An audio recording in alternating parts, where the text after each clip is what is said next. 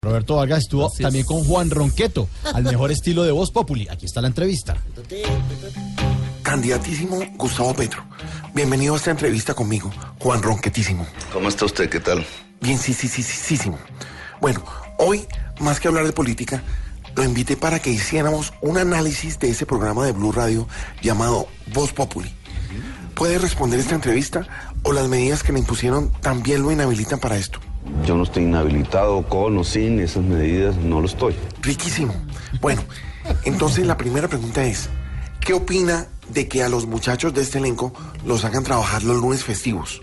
Eso es una dictadura. Sí, sí, sí, tiene la razoncísima absolutísima. Bueno, siguiente pregunta.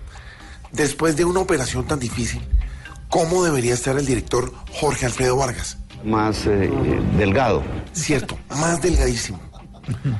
Mejor hablemos ahora de los artistas. Con Camilo Cifuentes, faltando tanto al programa, ¿qué cree que está en duda en este momento? La, la permanencia de él. Ah, no, no, no, no, no. Eso sí es falsísimo de toda falsedad. Hablemos entonces mejor de Tamayo. Se rumora que con el pasar de los años, él va a ser el único humorista que le va a quedar al programa. ¿Qué cree que sea eso? Esos son miedos que se intentan crear. Cierto, eso es muy miedoso. Bueno, hablemos un poco de otros imitadores como Oscar Iván Castaño.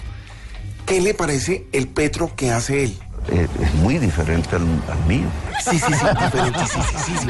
Bueno, hace poco se fue Juan Lozano del programa. ¿Qué pasa con un analista como él en este siglo XXI? Se restringe por eh, mayoría de edad. Muy bien. Ahora hablemos de los creativos del programa. ¿Qué les pasa a nuestros libretistas de un tiempo para acá?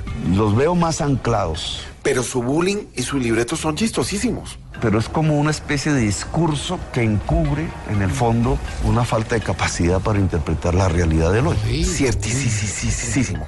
Bueno, muchas gracias por haber estado con Por haber nosotros. estado en Gracias a Noticias usted, muy Caracol. amable. Este es Juan Ronqueto para Voz Popular.